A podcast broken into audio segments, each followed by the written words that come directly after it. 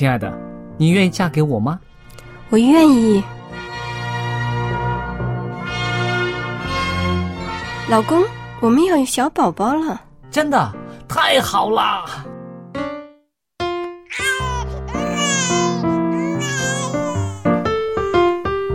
妈妈，妈妈，看我画的画，好看吗？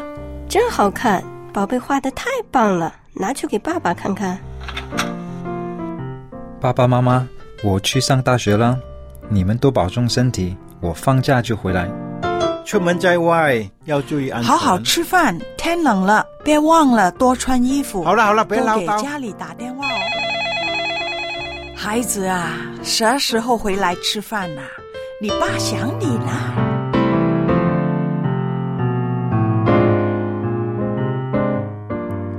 好，明天就回来。家人，给我生命的人，与我共同生活的人，与我分享喜悦的人，也是给我带来麻烦的人。每一天说说笑笑，有时也吵吵闹闹，因为我们是一家人。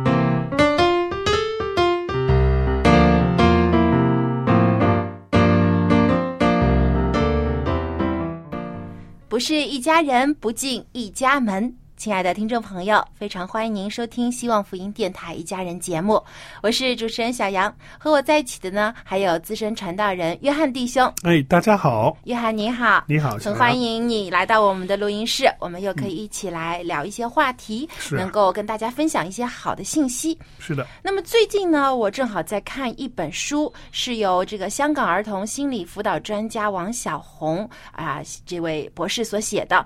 呃，这本书的名字叫《懒爸妈好孩子》。嗯，啊懒爸妈他，这本书的意思，就是。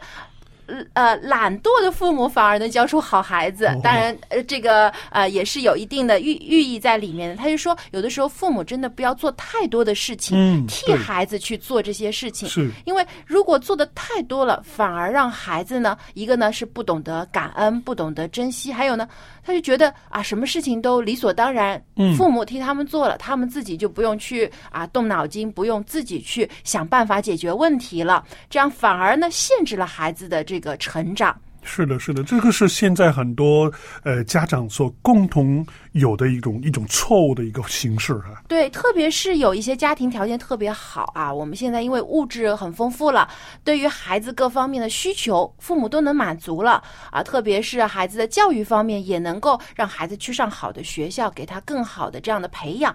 但是却发现啊，孩子在品格上面啊出现了各种各样的问题，特别一个明显的就是孩子不懂得珍惜和感恩。不会感恩啊，对，很多的父母都有这样的一个苦恼，就是孩子啊，已经给他很多的玩具啊，有很多的要求满足他的需要，但是孩子还要啊，一到超市里，一到商店里就嗯哭闹着要买这个买那个、啊，有些给他已经有的东西呢，他玩了一会儿啊，就丢在一边，嗯不要了。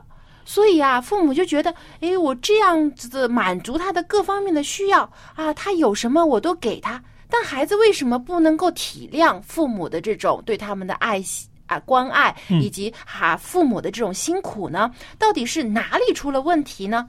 那么，其实关于这个感恩的这样的一个调查，在很多的呃城市和国家呢都有做过一个普遍的市民调查。那么，我们就先来看看香港的这样一个调查，在二零一一年四月到六月之间呢，香港就发起了一个叫“有品”运动，就有品格在品德上的深造的这样的一个嗯运动，推广这个感恩文化。那么在网上呢，就有这样的一个问卷调查，就说香港是否是一个有感恩文化的城市呢？然后呢，有很多的受访者就参加了这个问卷调查，当中啊，有百分之九十以上的人都希望香港能成为一个感恩文化的城市。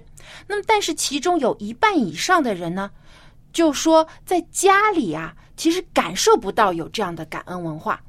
就是说自己并不是在一个感恩文化的这样的一个氛围当中长大的。嗯，那么还有呢，就是说，呃，在这个女性和男性的这个调查当中，发现女性的感恩指数和行为啊比男性更高。还有呢，在教育程度方面，在受教育的程度越高呢，感恩的指数也就越高。嗯，还有啊，有一个非常有趣的，就是个人的收入高低和感恩的指数和行为却没有明显的变化。嗯就说无论是有钱人还是穷人，这并不影响他怀有感恩的心。那很多人会以为啊啊，有钱人。大比较这个对于物质看得比较重啊，他会不会就啊比较自私一些啊不感恩？但穷人呢，可能啊对于别人的帮助会更加的啊表示感激和感谢。但实际调查发现啊，呃，并不是我们以为的嗯这样子的一个一个跟贫富是没有关系的哈。对，因为呢，也曾经发生过这样的一件事，就是曾有一个呃，这个老华侨啊，他要资助一些啊、这个贫困地区的学生，那是他在资助这些孩子。这个学业的呃之前呢，就给每个人寄了一本书，而且在书上留下自己的联系方式和哦，地址。就是他在帮助人的时候呢，先是给这些要得到帮助的人寄上一本书，是吗？对，因为他没有直接先把这个钱寄给对方，嗯他而是想要看看呢，到底哪些孩子会啊、给他回信，会跟他联系。结果啊，很长一段时间他都没有收到回信，他就很着急啊。他的家人也不理解他为什么要这么做，觉得你帮助人就帮助人呗，啊、直接就寄支票或者啊、跟对方联系，对啊、呃资助对方的学业就可以了，为什么一定要跟对方有信件的来往呢？结果真的等了一段时间之后啊，就有一个孩子给这位老人呢寄来了贺卡，啊，上面写祝福的话，还有感恩的话，老人就很高兴，就给这个孩子呢寄取了一笔很非常可观的助学资金，而其他那些杳无音信的那些人呢，嗯，呃，这这个老人就再也不资助他们了。所以只有一个孩子哈。对，所以我们就会看出啊，并不是说呃有一些呃弱势群体或者说家里条件不好的人，当他们受到别人的帮助的时候，就一定会感恩。嗯，因为有一些人啊，他会觉得别人帮助我是理所当然的，因为我没有，你有嘛？你比我多，你帮我一点，难道不是应该的吗？是啊，现在社会上就有很多的人用这种道德绑架，就觉得哦，应别人应该有爱心，别人应该来帮助我，却没有想到自己也应该同样付出感恩，要感谢别人。当然自己呢也要发奋，也要上进。好像就是说你有我没有，你就应该给我一样。对，就有这样的一种的心态。嗯那为什么这种不健康的心态，现在很多的会在呃这个社会上越来越出现这种显著的这种社会现象呢？我觉得很多的时候跟我们孩子从小要培养一颗感恩的心有很大的关系。对呀很多的父母呢，过多的关注于孩子的这个学业啊，啊，孩子的这个呃才能方面的培养，却往往忽视了要让孩子了解到他所拥有的一切，并不是说孩父母理所当然给他们的，父母也是通过很多的努力、辛苦付出，对于孩子的爱给予的。是的当孩子，不明白这些的时候，他就觉得哦、父母给我是应该的。当有这样的想法出现的时候，他就慢慢的淡忘了要感恩的心。嗯，所以呢，我们现在无论是在学校的教育还是家庭教育当中，真的要很重视对于孩子感激、感恩的心态的培养。那么具体怎么做呢？其实呃，我们也在呃很多的这个呃书籍当中啊，网络上面很多的一些专家的评论当中呢，给出了一些很好的建议。我们也希望能够给啊、收音机前的听众朋友带去一些的分享，希望呢对你的家庭和孩子也有一些帮助。嗯，有所帮助。嗯那首先呢，呃，我就看到呢，有很多的呃，这个孩子啊，为什么他不会说谢谢？很多我们有时候出去遇到一些啊、孩子他可能啊、收到别人的礼物啊，特别现在啊到快春节期间了，啊、有些的是节假日的时候啊，有一些呃家人或者朋友给孩子送去礼物，但孩子觉得啊收礼物很正常，却不会说谢谢，不会说谢谢。对，很多时候其实父母就没有教孩子去说谢谢这句话，这不单单是一个礼貌的行为，同时也是在教孩子，你应该当你收到别人的礼物的时候，或者受到帮助的时候，你一定要说谢谢，来表示你的感激。对，那么首先呢，父母自己有没有做到了？有些父母可能自己都没有想到要感谢别人。当得到一个帮助，有人帮你开了一下门，或者有的人啊、在遇到啊、一些餐厅里面有服务生给你端饭菜的时候，可能连父母都没有说过谢谢，孩子看在眼睛里，他当然也不会去这样做了。所以以身作则很重要。我们经常说言传身教，对，但我们重视的是言传，却没有重视身教。是的。啊，嘴上我们在教育孩子，你要这样做，你要那样做，但是父母自己不做的话，如果父母没有一个好的品行，孩子怎么会有呢？对，没错。所以呢，我们说上行下效，啊，上面怎么做，下面也会怎样去效仿这个榜样。父母做得好，孩子同样他也看在眼里，也会做到。所以孩子要有感恩的心，首先父母就要做一个好的榜样。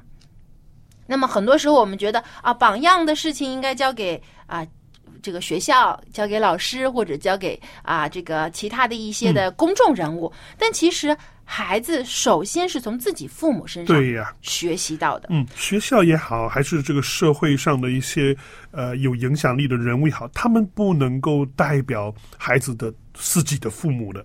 嗯，没错。我以前就听到一个故事啊，就说以前在很穷困的一个环境当中啊，有些人啊，当他们的父母老去之后，他们会把自己的父母背到山上，嗯啊，让父母听等死。过听过，嗯但结果呢，当那个爸爸把爷爷背上山之后，他把那个呃这个背背人的这个篓子啊扔在一嗯边，但他的儿子却捡了起来。然后爸爸就问他：“你为什么捡啊？”儿子说：“等你老的时候，我也把你背上。”，对对，所以这个是一个很可悲的一个现象，是就说当如果作为父母，我们自己都不孝敬我自己的爸爸妈妈，不孝顺他们，不感恩他们的付出的话，我们的孩子看在眼里，他同样也不会感恩父母对他们的付出。嗯所以其实这个真是是一个循环，对，一代传一代的。可以恶性循环，也可以是一个良性的循环。对，就看我们自己要怎么做了。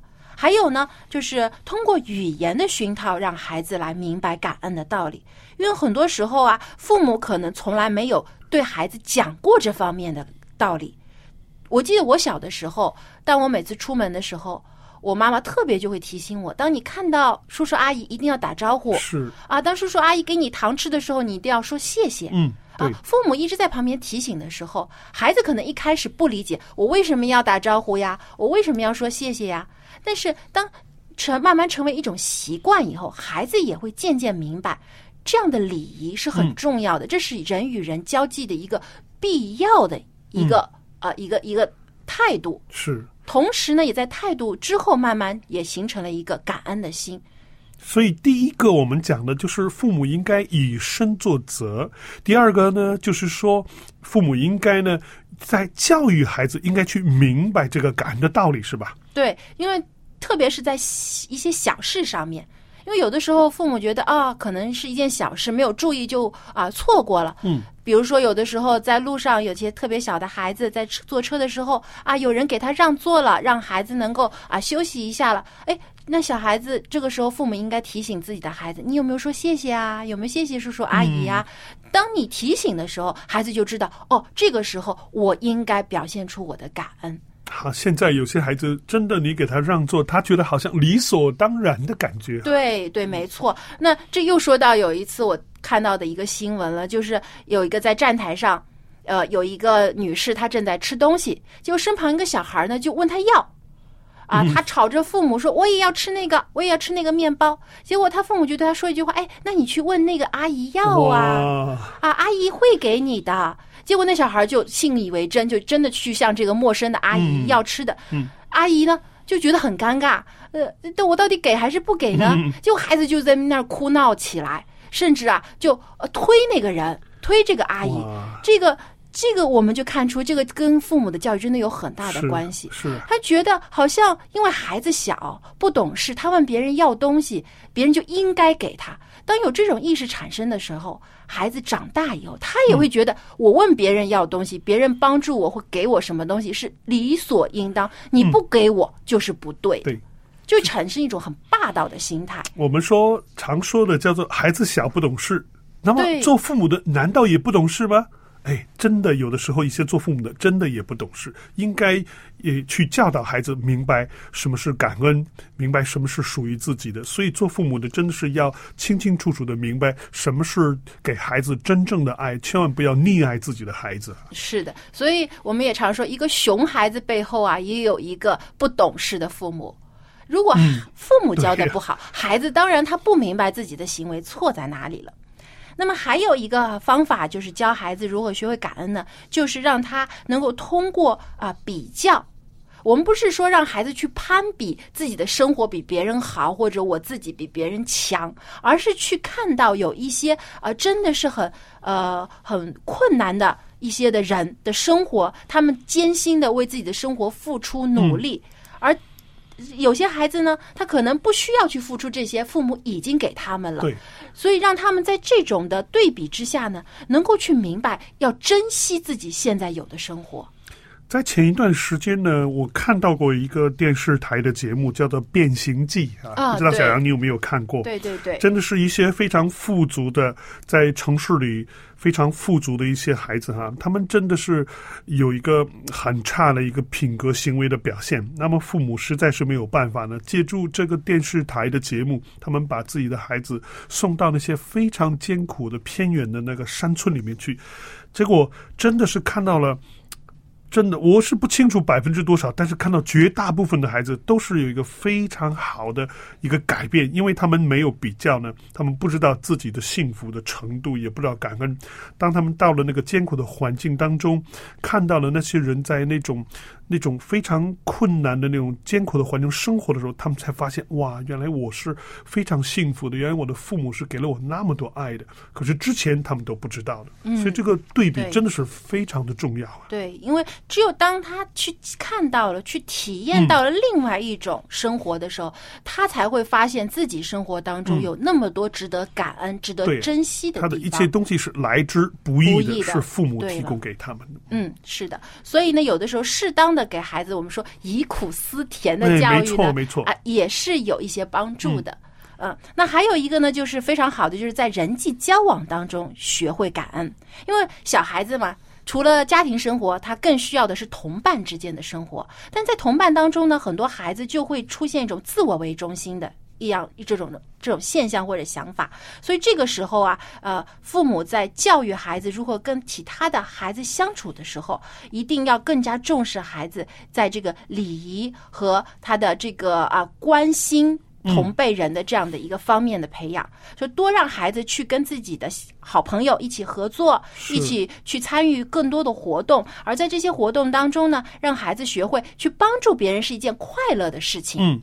那同样，当他觉得帮助别人快乐，那在受到别人帮助的时候，他也会觉得快乐。嗯，叫他们学会分享，也学会这个团队的合作啊。对。就是当朋友啊得到彼此的帮助的时候，才会使彼此更加好。嗯，当他有这种想法的时候呢，他就更加乐意去帮助别人，而受到别人帮助的时候，他也会觉得很开心。是的，是的，觉得很感恩。对，嗯，那还有一个很好的方法呢，就是啊，父母可以给孩子准备一个感恩储蓄本。哦，啊，一个小本子，上面呢让他每天记录下来自己觉得感恩的事情。比如说，今天我吃到一个啊很好吃的蛋糕，谢谢。啊，今天太阳特别温暖啊，谢谢。我今天看到一朵非常好看的小花儿啊，谢谢。当他记录下这些美好的事情的时候。其实也是在培养他一颗感恩的心。哎，我倒觉得这个适合所有人呢，不单是小朋友啊，我们我们大人也需要有一个感恩的储蓄本。是的，我觉得大人有的时候更需要，因为有的时候我们真的面对生活中各种各样的烦恼，我们更多的说出口的是抱怨的话。是的。哎呀，我的工资太低了啊，我的工作太繁忙了，哎呀，我的家人不关心我，很多时候都是这样抱怨的话。但如果我们可以有这样的一个储蓄本，嗯，感恩储蓄本。储蓄我们的感激的事情，把每天美好的事情对呀，能够记下来。对，你就会发现，原来我的生活当中有这么多宝贵的事情，有这么多值得让我高兴的事情。不但自己的心情变好了，同样我们对人的态度也会完全不同了。就是积极的去面对生活，不是消极的去面对生活。是的。然后会把这种的感恩的情绪啊，这种的带到家庭里面。那么我们的孩子看到之后呢，也会。是就像我们第一个所说到的这个以身作则，呃，言行身教等等了。是的，所以我们真的需要有一双发现美好的眼睛，也需要有一颗发现美好的心灵，这样我们的嘴才会说出感恩的话来。对，嗯是就像保罗在圣经当中《帖撒罗尼迦前书》当中所说的，我们要常常喜乐，不住的祷告，凡事谢恩，是，因为这是上帝在基督耶稣里向我们所定的旨意。嗯，真的很美的一句对，话。所以记住三个要点：我们要常常喜乐，我们要不住的祷告，还有呢，就凡事谢恩。嗯哦，所以呢，如果我们能够自己做到，同时在我们的孩子面前也这样言传身教他们，我相信孩子从小就能够有一颗感恩的心，对他的一生。以及对他以后人生当中会影响到的人，都是带来极大的益处的。是的。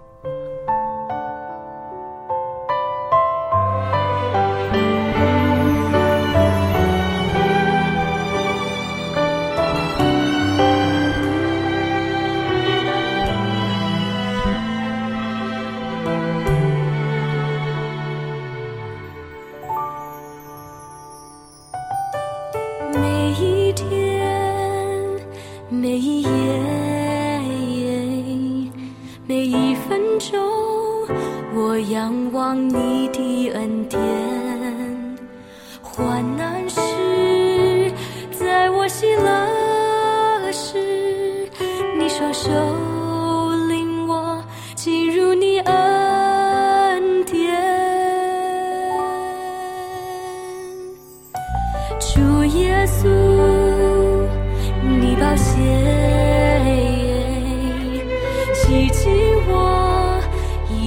的罪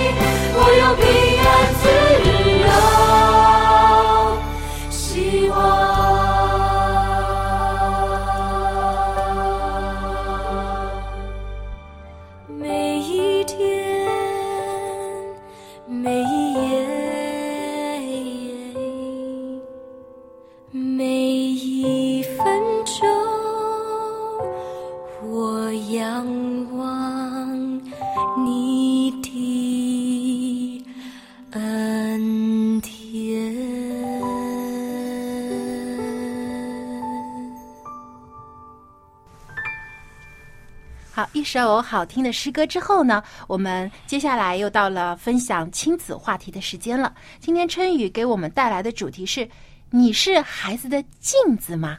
我们一起来听听他的分享。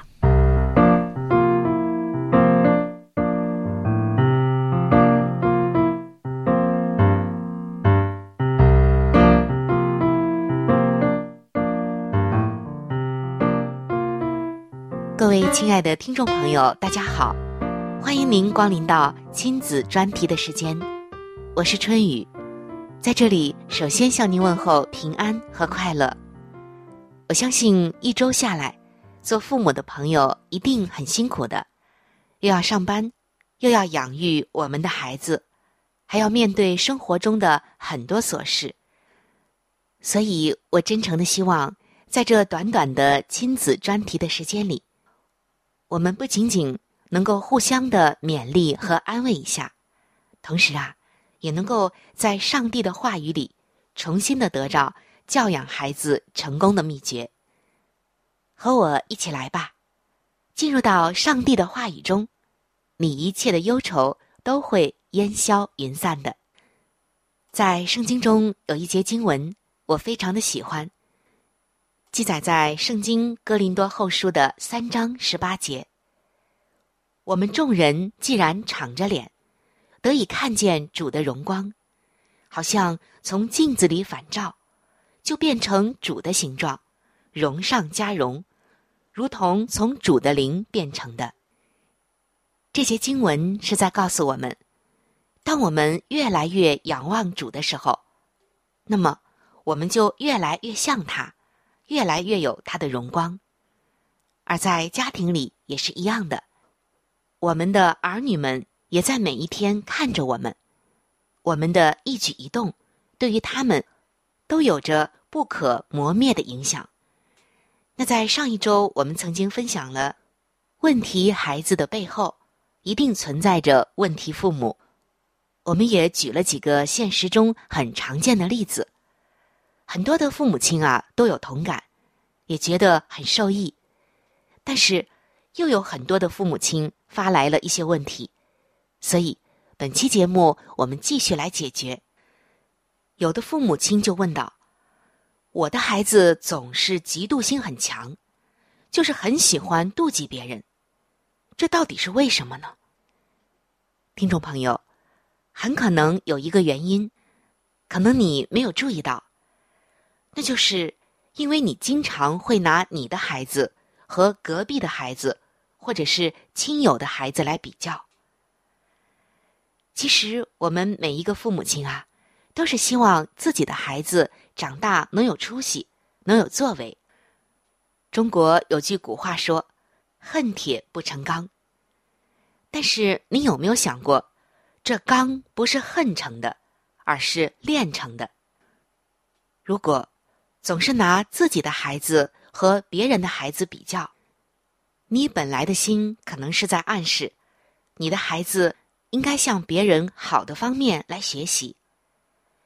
的确，偶尔的比较一下，的确可以增强人的上进心，但是如果经常的被比较，从小就被比较，那孩子通常就会有很多的负面情绪，比如像不开心、没有安全感、不自信、愤怒、嫉妒、自卑等等，甚至会在行为的表现方面出现一些顽劣和叛逆。其实，最好的办法就是让你的孩子自己和自己做比较，而你可以关注孩子每一个微小的进步，鼓励他、奖励他、认可他，不要总是拿你的孩子和别人比，因为在上帝的眼中，每一个人，包括每一个孩子，都是独一无二的。那我们今天所要分享的第二种问题。就是，如果孩子稍微不顺心，他就表现的大发脾气。这可能是因为你对他的表扬不够。他只有在行为不当的时候，才能获得你对他的关注。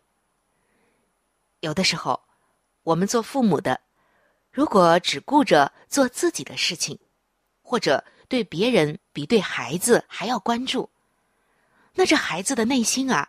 就一定会有一种失落感。有的时候，他会通过发脾气来吸引爸爸或者妈妈的注意。所以说啊，这发脾气可不一定是你的孩子暴躁，而是很有可能是他所使的一个小手段。所以，爸爸妈妈可要细心的观察了，要及时了解你孩子的心理和生理的要求，甚至小婴儿啊。都会用这样的方法呢。好的，我们继续进行。很多的父母亲发来的第三个问题是：如果孩子不尊重他人的感受，这又是什么原因呢？这很可能啊，是因为你总是命令孩子。首先，你自己就不尊重他，不关注他的感受，所以他也不懂得尊重别人和关注别人的感受。有些时候啊，孩子们甚至会对大人们指手画脚的，更严重的是出言不逊，让大人们根本下不了台。然而，他们可能只是单纯的照搬了父母亲对自己或别的成人说话时的口气和语言而已。他们不懂得，对不同的人应该使用不同的态度和口气，所以。还是那句话，问题孩子的背后总存在着一定问题的父母。我们先在上帝面前来省察自己，求圣灵光照我们，看看是不是我们在这一方面首先有问题。那还有一些父母亲提到了第四个问题，就是孩子有的时候做事情啊，总显得神神秘秘的，什么都不想告诉我。这是为什么呢？这其中的原因很可能只有一个，那就是因为你总是爱打击他。曾经有人做过一项调查，发现大部分的孩子不愿意和父母亲说话，有一个非常重要的因素，就是孩子们觉得父母亲的语言让自己感到烦，或者是感到受伤。我们试着想一想，父母亲们，如果有人一次次的打击你，你还愿意和他推心置腹吗？同样，你的孩子也是一样的。那接下来，我们看一看父母亲所问到的第五个问题，就是：如果我的孩子没礼貌，这也都怪我吗？其实，如果说你的孩子没有礼貌，很可能真的是耳濡目染，从爸爸妈妈那里学的，或者还有一个原因，就是他从他身边人那里学来的。无论你是否意识到，也无论孩子们是否意识到，父母亲似乎总是孩子们学习的一个榜样。在言传身教之中，身教更加的重要。比如像尊老爱幼、文明礼让。使用礼貌用语，等等。在一个父母亲说话全部都是轻声细语的家庭中，是培养不出说话喜欢大呼小叫的孩子的。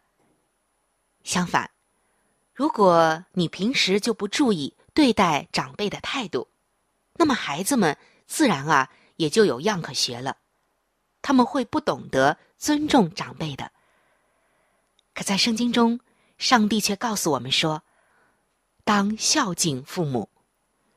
所以，如果你不懂得孝敬你的父母或者长辈，那么你的孩子也不会有这样的习惯和意识的。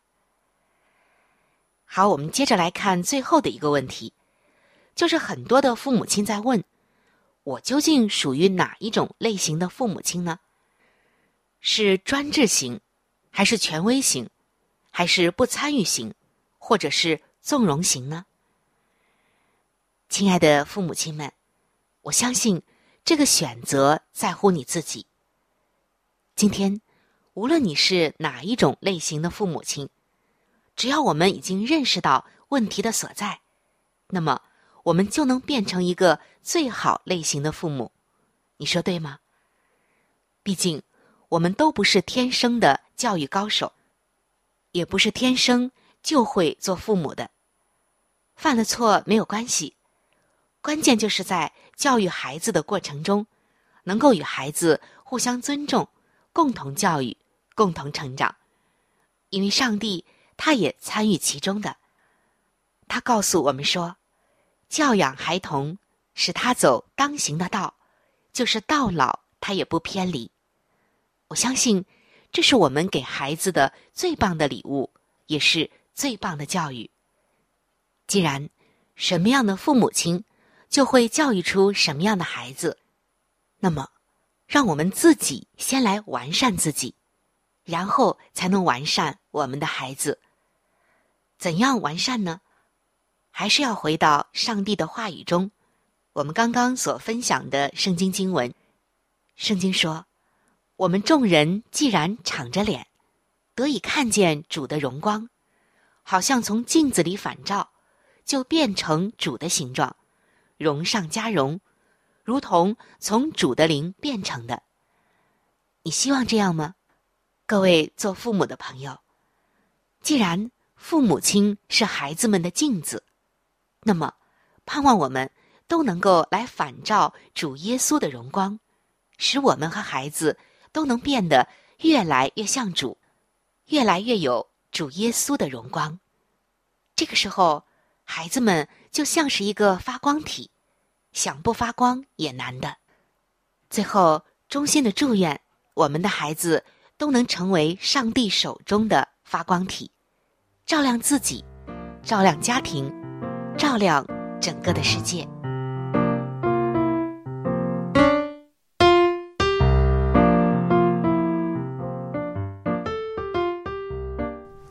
非常感谢春雨的分享。有的时候，真的是父母就是孩子的一面镜子。有的时候，父母做些什么事情，有些什么言语行为、性格脾气啊，真的就会反映在孩子身上。我们以前不是有句老话吗？就是“龙生龙，凤生凤”啊，老鼠的孩子会打斗。虽然俗了一点，但的确也是有一点的这种生活的经验在里面的。很多时候，孩子的行为就是从父母身上学来的。以前呢，就很多的这种刑事犯罪的罪犯呐。很多时候，就是为什么他们会去犯罪，以后会甚至杀人啊、伤害别人啊？他们的童年时期就是很多的受过家庭的暴力，他们的父母，特别是父亲，就在他们身上加注了这种暴力，使他们看在眼睛之后呢，他们就认为就暴力能够去控制别人或者解决问题，对吧？对，所以等他长大以后呢，也就用这种方式去对待别人。所以，有的时候我们真的要特别小心，我们在家里的言语行为会给孩子带来什么样的影响？对。那有些家长就会说：“呃，我自己的性格脾气已经定型啦，这么多年了都是这样的性格脾气。比如说，有些人啊，讲话比较大声的，或者做事情呢比较急躁的。哎，但有了孩子之后啊，我又不想让孩子也跟我一个脾气，那怎么办？那怎么办呢？”啊怎么样能够呃不把这个脾气影响到孩子呢？要改变的话，对一个呢，当然是自己就是要自己刻意的注意控制自己的脾气。另一方，我觉得呢，等孩子长大，就是慢慢懂事以后，你要跟孩子讲，父母啊也是会做错事情的，让孩子呢也知道，其实父父母也是不完美的。有的时候也容易做错事，有但有些父母可能他觉得我在孩子面前就是权威，我说的一定是对的，一定没有错。嗯那有的时候反倒会让孩子觉得，呃，你这样说一套做一套，呃，我不愿意向你学了。他开始对父母的这种信任感呢，就开始降低了。对了，就开始有叛逆的心态了。不如跟孩子好好的沟通，让孩子知道，哎，可能爸爸妈妈有时候脾气太急啦，也会说错话啊，也也会有的时候可能做的不对啊，你也希望你能够谅解啊。但是啊，我们是希望啊，能够有一个好的。解决方法啊，能够更好的让你有好的成长环境等等。当父母跟孩子有更好的一个交流的时候呢，我觉得孩子他能够觉得更受尊重，也能够更愿意听取父母的这样的一个教导。做父母的真的在家里面或者在外面哈，我们只是今天关注说在家里面，真的要小心，因为有一双小眼睛在盯着你，你的一切的所作所为，那么孩子都在看，他不但在看，他可能也有自己的想法。就学到了，照着父母的呃这些表现的，就学到了这个他的。我们叫做真的是呃，不但是言传身教了，甚至有人说这个像遗传一样，其实不是遗传，是父母的行为完全的影响了孩子的成长。对，当然有一些是好的影响，但我们最担心的就是对孩子可能会产生不好的影响。甚至到等他以后长大以后，当他自己有了孩子的时候，也许这个影响还会再传给下一代。对，所以呢，我们在自己的身上首先要找问题。嗯，当我们自己去意识到问题的严重性，能够开始想办法去啊解决、克制或者说改善的时候，慢慢的这种改变，好的改变也会给孩子们看到。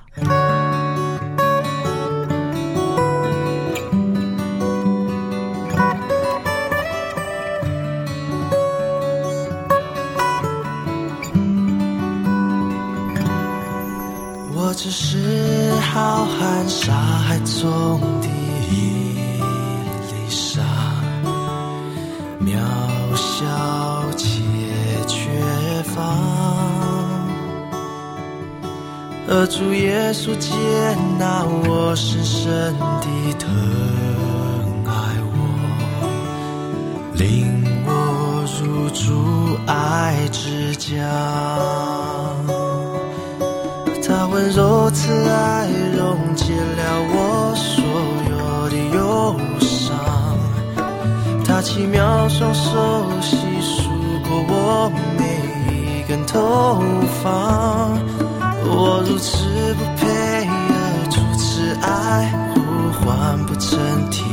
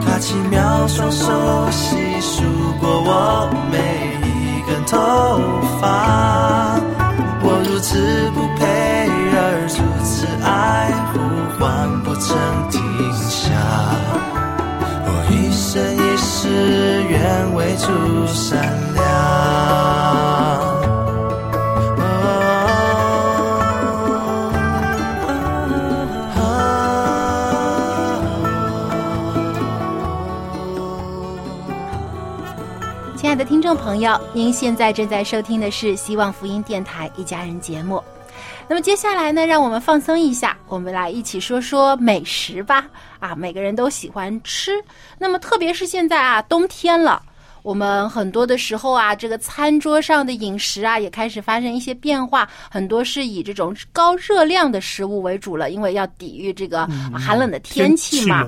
啊，但是呢，我们也要注意啊，在吃很多高热量的这种肉制品的时候啊，要搭配适当的蔬菜和水果，这样呢，才使我们的这个身体所需的营养达到一个平衡。对呀，但是啊，我们在吃很多应季蔬菜的时候，也要注意了。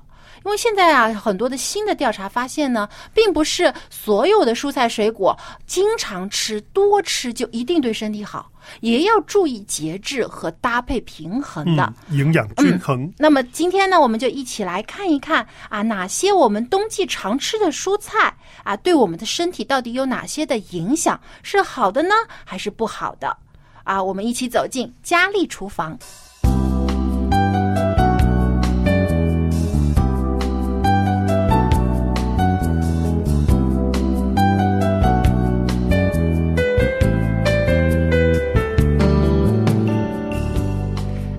佳丽姐今天不在我们当中啊，但是呢，我们还有一位大厨坐在我们这里，就是约翰弟兄了。啊，约翰弟兄不但呢能够上讲台传道啊，也能进厨房做好吃的。我们非常有幸你在我们中间。那么今天我们要介绍的这样蔬菜呢，一定是大家都吃过的，很常见的就是菠菜。啊，我知道菠菜啊，特别在冬天的时候啊，南方北方都很喜欢啊，端上餐桌。呃，我不知道北方有没有这个过年的时候一定要吃菠菜的习惯。那我的家乡是在啊、南方江苏，那我们那儿呢就有一个这样的风俗，就是说过年的时候要吃菠菜，因为预表着健健康康。因为菠菜你看绿油油的，啊看着就很喜人啊，吃了呢也是觉得蔬菜嘛对身体好健康。那菠菜的确有一些比较好的功效。呃，菠菜是这个肠道护士，对于肠胃的功能调理啊起到很好的作用，特别是啊、对于帮助消化啊、止渴，还有呢能够使我们的这个呃大便通畅啊、特别是对于一些患有痔疮的病人呢啊起到一定的疗效。嗯，通肠道对能够。啊清理我们肠道中的热毒，因为到冬天嗯啊，天气很干燥嘛，容又是吃了很多高热量的东西，嗯啊，有的人爱吃火锅啊等等，呃，容易这个上火。啊，所以会便秘啊，生痔疮。所以吃菠菜呢，可以起到这个防治便秘的功效。嗯，而且菠菜当中也含有非常丰富的维生素和各种矿物质。我们曾有个说法说，这个菠菜能补铁，是吧？嗯，对，啊，但其实啊，现在也有这个更加正确的测量菠菜当中含铁的成分呢，并没有以前我们以为的那么高啊。啊，是。就是一百克当中呢含有这个两点七毫克的铁质，当然是在呃各样的叶子的蔬菜当中呢含量算是比较高的了。是这个是在、呃国内做的一个调查的报告。那么我们也查到一个资料呢，就是说到一九三四年的时候呢，在国外呢有一个报告是欧洲啦。那为什么要提到是国内和和国外呢？因为他们所采取的这个蔬菜啊，菠菜的品种品种质量可能是不同的。嗯，对不，过在中国或者在亚洲部分的这个所有的菠菜呢，所有他们做出来一个调查，一个化验的报告，准确的就是大约一百克的菠菜里面呢，那么只查到了有二点七毫克的铁含量，不是很多，但是跟其他蔬菜比较呢，也是不错的，对对。但是没有我们想象中的那么高，高的很多。啊对，所以呢，以前就有一种说法说，如果有的人得了这种缺铁性贫血啊，嗯就天天吃菠菜啊，就能补铁补血。但其实啊，要靠菠菜来补铁补血呢，这个不现实。不大现实。对，如果真的是患有这个缺铁性贫血的病人呢，还是应该根据医生的医嘱来吃相应的一些的补充药剂，更加有效一些。不过菠菜确实是可以帮助到的。嗯，嗯，那么菠菜当中呢，含有一种这个叶黄素，是对我们的视力、眼睛是有帮助的啊、因为这个叶黄素啊，对于视网膜中的黄斑可以起到保护的作用。所以呢，啊、对于这个有些人会黄斑退化啊，或者视力模糊啊，这个菠菜当中含有的叶黄素呢，可以起到一定的这个啊、嗯，抗氧化作用。抗氧化的作用，可以能够帮助保护我们的眼睛。那么对于这个我们自身的啊、对于传染病的抵抗能力啊啊，还有一些的各种的炎症啊，这个菠菜呢也能起到一定的功效。是嗯，但是啊，近年来也发现呢，菠菜当中呢含有一种非常高的物质，叫草酸。嗯对不对啊，就说草酸啊，如果跟钙结合，就会产生这个草酸钙，是不利于我们人体吸收的。嗯，没错。所以啊，如果说一些缺钙的人群，特别是年纪比较大的，我们成年啊四十岁以后的人群，容易这个钙流失是啊，特别老年人也是容易缺钙。如果在这个四十岁以后呢，再吃大量的菠菜呢，就会使人体这个钙的流失更加快。因为这个草酸钙不容易被我们人体吸收嘛，嗯所以呢，建议啊，这个四十岁以后的啊成年人、老年人就尽量的少吃菠菜。嗯，因为这个菠菜当中的草酸含量的确太很高啊。是，嗯，而且呢，也有人呢，这个对于这个肾脏、肾炎患者啊、肾结石患者也不适合吃菠菜。没错。嗯，脾虚易泻的人也不适合吃，因为这个会会对我们的肾脏造成很大的负担。嗯，还有就是这个菠菜呢，不大合适跟一些含钙比较多的一些食物一起来来这个呃煮在一起。对，因为它很容易呢，还没有到人体里吸收呢，很容易在煮食物的时候，菠菜里的草酸就释出来，那么跟一些含钙的食物呢就结合，已经形成了草酸钙了。嗯，这个草酸钙到人体里面是不能够被吸收的，而且这种钙呢，虽然我们眼睛看不到它，就是为什么医生呢就建议不让一些有肾结石的或者肾炎的患者来食用，因为这个钙呢就会到肾的里面，那么就会把这个结石，我们说越长越大了，就变成哈，嗯，而且真的人也没有吸收到它里面的这些铁呀，或者是别的东西，都被这个草酸钙给搞破坏了。对这有的时候为什么有的人吃了很多的菠菜，也没有得到这些呃铁的补充，或者是一些呃钙的补充，结果反而是流失了这个钙。嗯，所以呢，我们在这个吃菠菜的时候，也要有一个正确的认识，不要以为我单吃菠菜啊就可以起到什么神奇功效、嗯啊。其实任何东西都要适量，而且呢，也要的确认真的去对待和研究这个。呃，食物当中的含量是否对我们人体真的有帮助？那么有一种方法呢，可以减少这个菠菜当中的草酸，就是在你烹煮之前，先记得一定要把菠菜在沸水当中烫煮一下。嗯，就是开水哈、嗯，在开水热水当中，呃，把它焯一下，把它烫一下。对呃，不但是减少这个草酸，还有一些我们所说的这些农药的残留等等。的对，因为现在我们很多的蔬菜水果啊，都是有打过农药啊、施过化肥的，所以呢，最好是在呃沸水啊，一定要是煮开的水，里面呢烫一下之后呢，可以减少这个所含的毒素啊，以及这个草酸的含量，然后再吃呢就放心一些了。嗯，那么接下来呢，我们就有请我们的约翰大厨给我们介绍一道简单又好吃的菠菜食谱、啊，蒜蓉菠菜。蒜蓉菠菜，呃，想必大家很多人吃过这个很简单的一个方嗯，法。但很好吃。嗯，我们说呢，要是刚才跟大家提过呢，在做这个菠菜之前呢，还是要在这个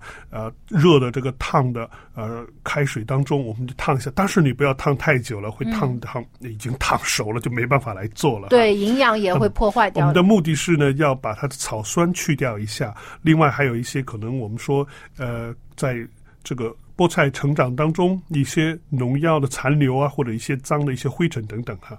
那么在热水中烫一下，焯一下，然后呢，这个是很简单的，就是呃。我们需要的是蒜蓉哈，我们就把蒜剥开，那么你切碎、捣碎都可以。然后呢，用盐，呃，大家注意少放盐。还有油呢，呃，很多地方用一些豆油、大豆油，或者是呃花生油，或者是菜油都没关系。植物油植物油是嗯就可以了，但是我们还是要说，不要太多的油，不要太多的盐。那么大蒜当然没问题，这些是自然生长的这些植物呢，对我们身体都没关系的。不过呃，盐要少放。那么很简单做法就是把菠菜洗净，然后在这个呃沸水当中焯一下之后呢，然后就呃放在盘子里就可以。那么现在最重要的是做这个油放锅里面，大家注意油千万不要到啊。八成九成热，或者是嗯。烧到、看到油冒烟的时候啊，我们各位呃，想必大家在一些地方啊、一些资料上也可能看过，如果油食用的油，你看到它已经有烟出来的时候呢，这个时候油里面呢就会产生很多的致癌物，嗯，因为油已经是不能烧得油太热。绝对不能烧得太热，所以我们倒是建议大家这个油烧到五成热就好了。嗯，然后把我们切碎的这些蒜蓉呢，我们放在锅里啊、炒香。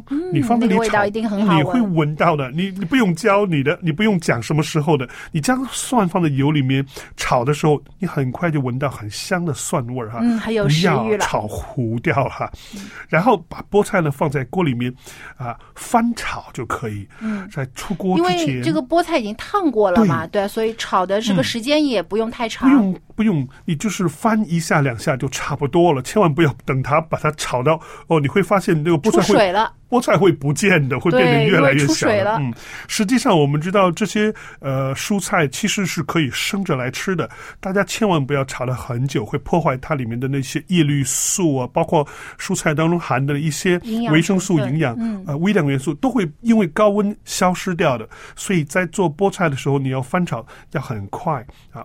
烫一下很快，因为之前我们已经用用热水把它焯了一下，然后放盐啊调味道，不要放不用啊，也真的是跟大家讲，不用放其他的调味的什么味精，呃，不要放味精，也不要放酱油、醋，不要，只有蒜蓉啊，少量的油盐就足够了，因为嗯菠菜的味味道真的是很香的。希望大家今天你可以去试一下，嗯我今天晚上就要去试一下蒜蓉菠菜汁，嗯好，谢谢。好，谢谢约翰弟兄教我们这道蒜蓉菠菜。希望呢，我们在冬天的时候也吃得健康，吃得开心。那因为时间的关系呢，我们今天节目就到这里了。如果您对一家人的节目有任何的建议，欢迎您来信告诉我们。我们邮箱地址是 l a m b at v o h c 点 c n。那么下期节目当中，我们有更加有趣的话题想跟您分享，希望您届时收听。我们下期节目再见。再见。